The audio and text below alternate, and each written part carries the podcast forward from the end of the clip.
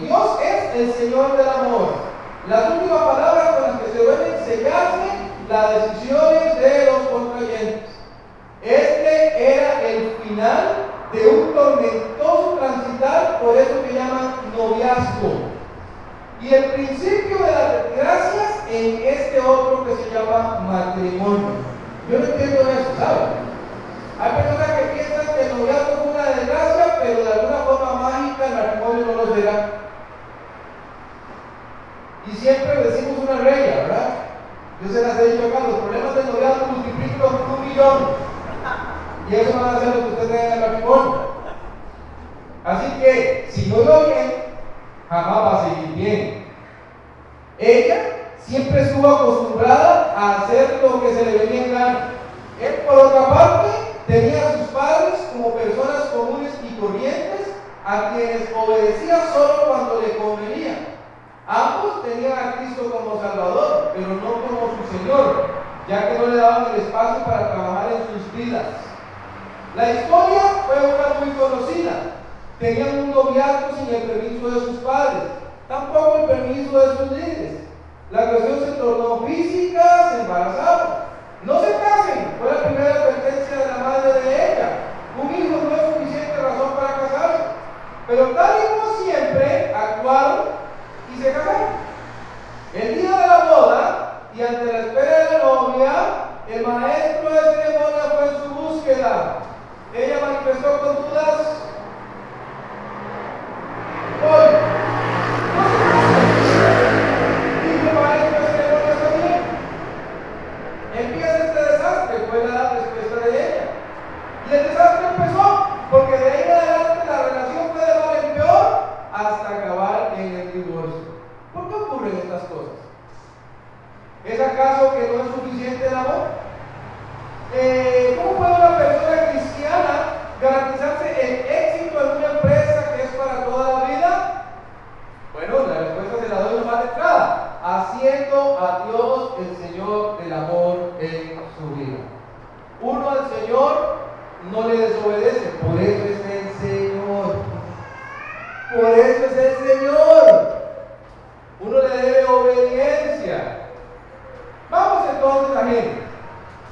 capítulo 24.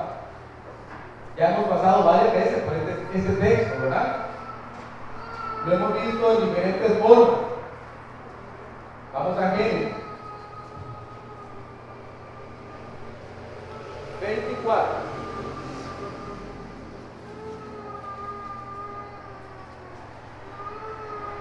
Aquí vamos a encontrar el versículo 3 que dice la Biblia de la siguiente manera.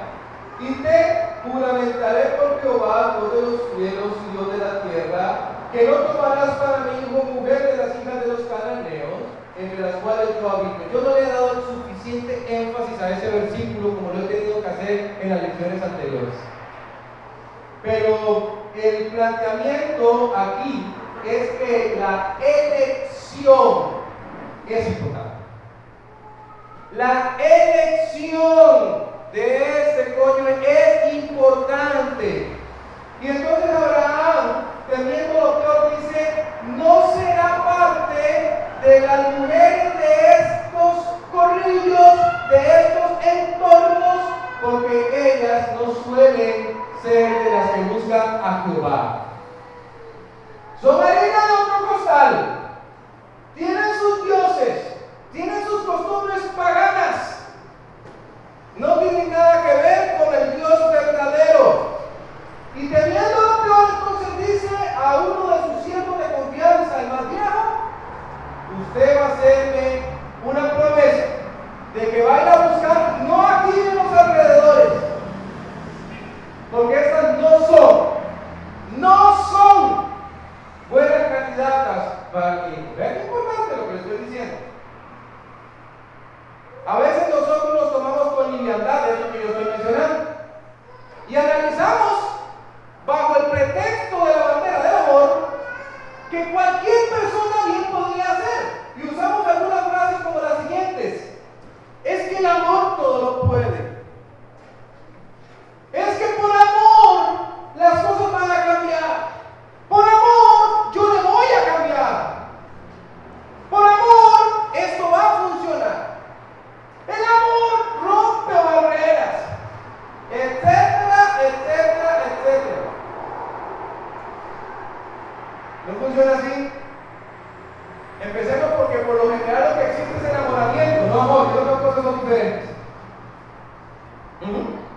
Y sigamos diciendo que muchos de los supuestos versículos que utilizan para decir eso se refieren al amor de Dios, que también, por cierto, es ayudado por costado.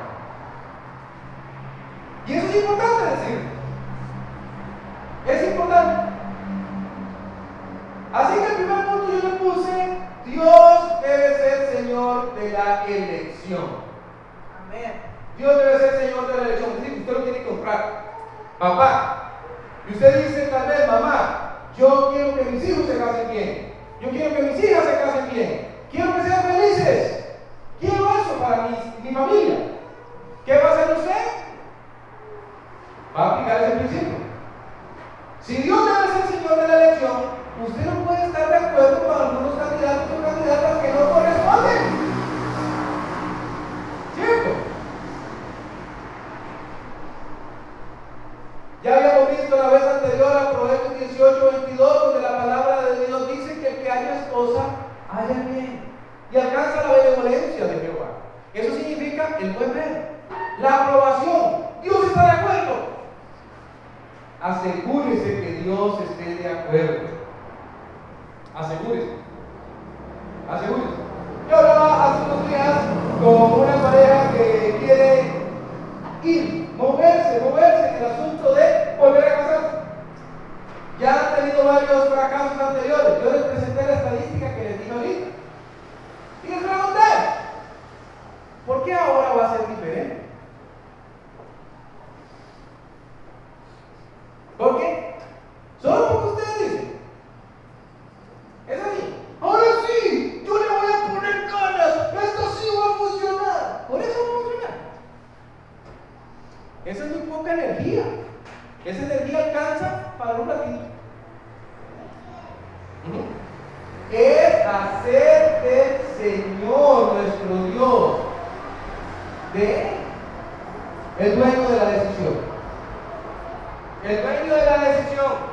Conocemos sobrinos, conocemos primos, conocemos gente, vecinos y demás que están lidiando con esto. Un asunto de tanta importancia no puede tomarse a la ligera, eso es lo que estoy tratando de decir. No se puede tomar a la ligera. Yo escucho a veces a la gente decir, es que el muchacho me cae bien. El muchacho me cae bien.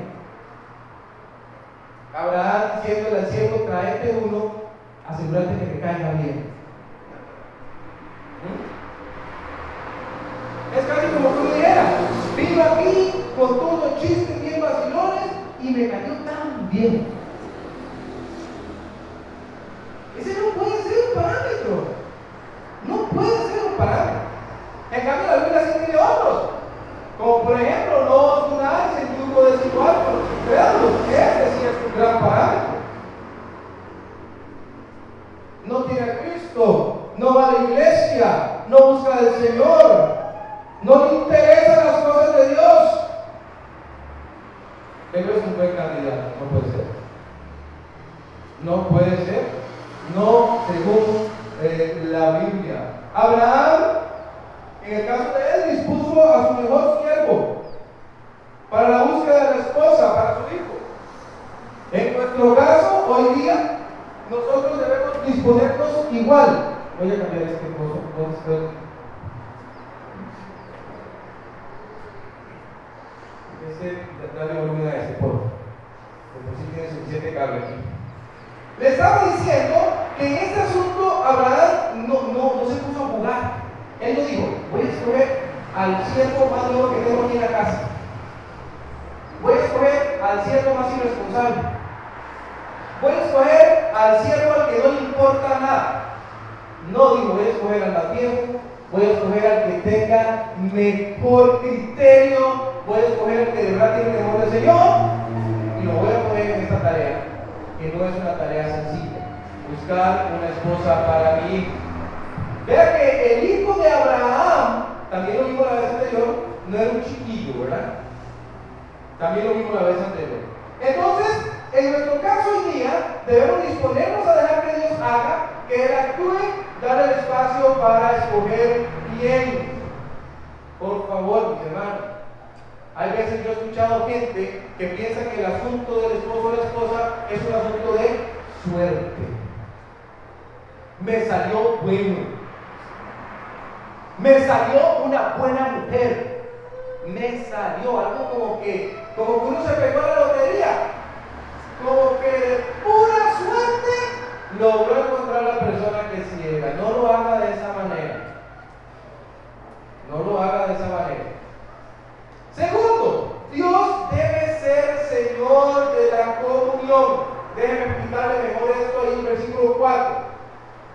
Si no miras a mi tierra y a mi parentela, y tomarás mujer para mi hijo Isaac. El criado le respondió, escucha. Quizá la mujer que va a venir después de mí a esta tierra. ¿Volveré pues tu hijo a la tierra de donde saliste? No querrá. ¿Qué tal si me dice que no? Y Abraham le dijo, guárdate que no vuelvas amigo allá.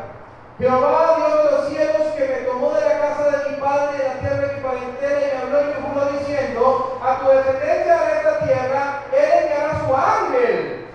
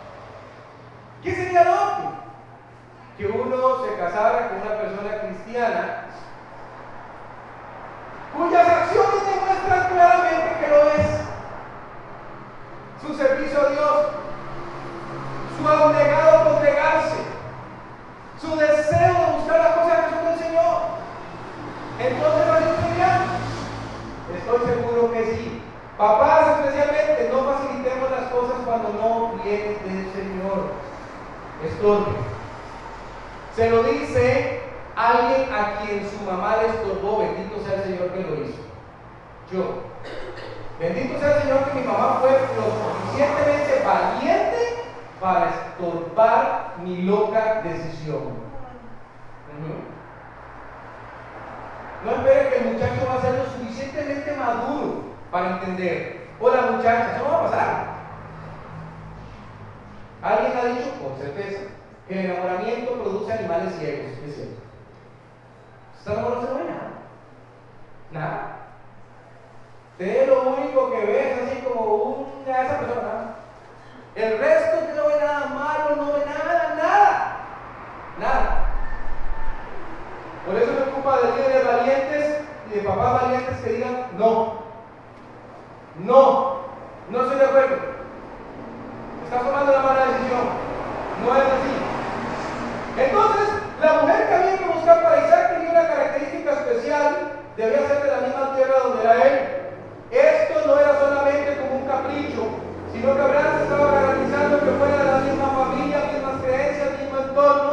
Es decir, que tuviera en común lo necesario para garantizar el éxito. Hoy en día vivimos en un mundo donde esto pareciera haberse vencido.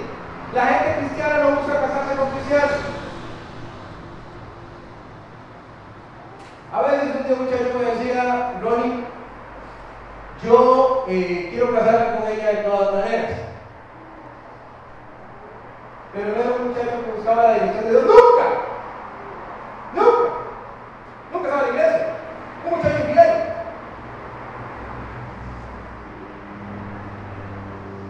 ¿Sabe una cosa? Le digo a él, yo no creo que algo desigual. Porque creo que usted es tan impío como ella. Y ahí no hay algo desigual.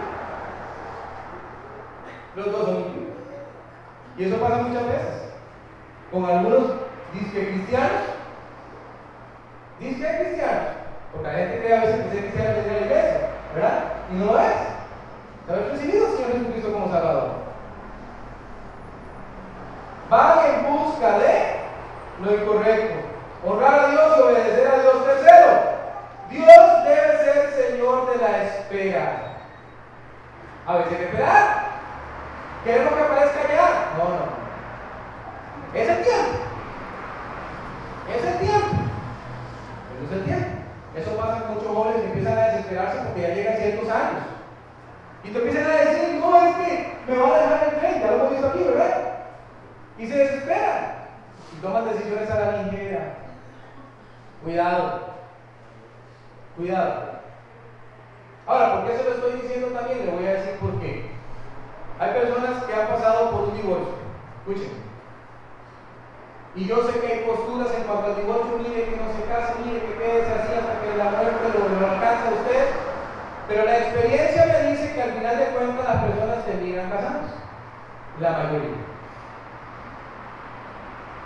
Y si me voy a práctica me toco que lo vuelven a hacer mal. Yo detesto a aquel fulano, yo detesto a aquella fulana y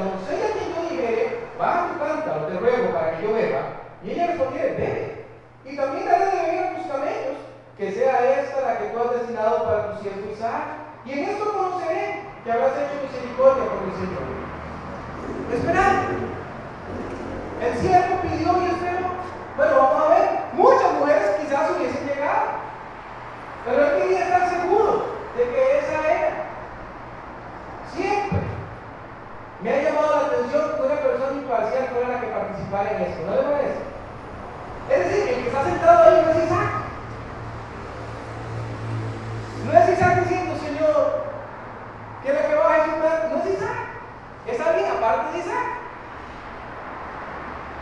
¿Por qué me llama la atención? Porque muy bien haríamos nosotros si le pidiésemos a Dios que Él sea la decisión. Señor, ¿qué aparece? Señor, ponla tú. Un día, voy a una parejita en la iglesia y el muchacho estaba ahí con la muchacha, ¿verdad? Sentados en una vaquita. Y yo llegué y le pregunté a ella, ya tenía un tiempillo de ser novio, una muy bonita pareja, ellos ya están casados, y son servidores del Señor. Pero yo llegué y me senté y le dije, ¿cómo va? Y muy bien. Y él se sentó al otro lado, yo quedé en medio, digamos así de nosotros. Entonces le pregunté, ¿y qué? ¿Cuándo se casan? Y entonces ella se quedó así como, yo no puedo dar esa respuesta. Entonces el muchacho respondió por ella y dijo, no, no, no, porque ella todavía no quiere casarse. Y ella dijo como, ¿cómo qué? ¿Cómo qué? Y bueno, usted debería ver la cara de su novia para darse cuenta que yo creo que ya ha llegado el momento. Entonces hay dos extremos en eso. Hay dos extremos. El extremo del que está porque tiene que estar ahí. 10 años, 15 años de noviazgo y. ¿Y qué más? ¿Vas a seguir así? ¿Y sabe qué pasa a veces? Que termina y van a se casa con otra persona. Y era como un estar juntos por una costumbre rara, ¿verdad? Entonces, cuando digo esperar, no me refiero a ese tipo de espera. Es la declaración que quería hacer, ¿verdad? No es ese tipo de espera de la que estoy hablando. La espera de la que estoy hablando es que dice, vamos a esperar a ver qué tiene el Señor. Y en ese espera usted aprovecha para orar. Aprovecha para orar. No menosprecie. Yo sé que hay gente que las, las tiendas de casamentera, ¿verdad? Porque andan haciendo parejitas de, mire, con este, mire, con este otro, mire, ¿verdad? Yo entiendo, yo entiendo el punto. Pero hay ocasiones en que líderes en la obra del Señor ven cosas, ven buenas parejas, tienen la paz de Dios, diciendo, esta, pues, pero no se han dado cuenta. ¿Por qué no nos damos cuenta? Y a veces porque estamos dejando ya por nuestros ojos humanos. Y a veces esos tiempos participan en nuestra vida y dicen, hey, te está buscando no tiene que buscar. Fíjense mejor. Que si hay candidatos, si hay candidatos ¿Verdad? A veces nos pasa eso. Ponemos unos requisitos no absurdos, contradictorios, absolutamente fuera de todo orden. Que tenga cabello así, que tenga tal altura, que... ¿Qué es eso? ¿Qué es eso? Y los que se dan a hacer requisitos no los ponemos. Señor, que hable, que te hable a ti. Que de verdad te hable con todo tu corazón, que tú seas el primer lugar en esa persona. Y así tú te garantizas de verdad a alguien que sí. Salmo 37, 4 y 5. Vamos a cerrar con este versículo y el resto lo vemos después. Tres principios hemos visto. Esto lo vamos a repasar para cerrar. Salmo 37, 4 y 5. Quise tomarme, como les decía antes, el tiempo hoy, porque es muy importante para mí que usted comprenda que al hablar de este tema, estamos hablando de que Dios es el Señor. Él es, Él tiene que estar en todos los pasos. No lo podemos quitar. Esta porción a mí me encanta, todo salmo, ¿eh? Dice, deleítate asimismo en Jehová, y Él te concederá las peticiones de tu corazón. Encomienda a Jehová tu camino y confía en Él, y Él hará. Hará. ¿Cómo me deleito en Jehová? ¿Cómo? ¿Cómo hago eso? ¿Cómo? Porque lo busco, porque lo amo, porque lo demuestro. ¿Cómo busco a Dios? A veces queremos hacer una, especie de, cosas místicas en la cabeza, yo no entiendo. Usted busca a Dios en oración, bueno, ahora la hermana lo estaba diciendo muy bien. Lo busca con su palabra, leyéndola, memorizando, lo busca congregando, lo busca obedeciéndole. No complique lo que no es complicado.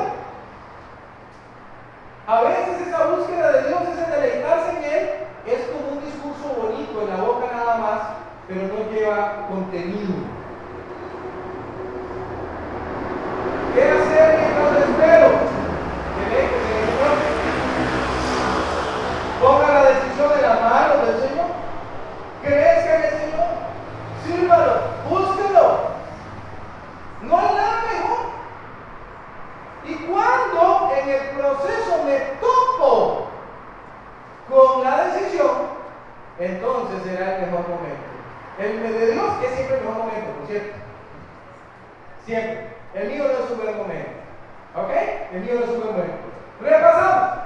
Repasamos los tres que hemos visto el día de hoy.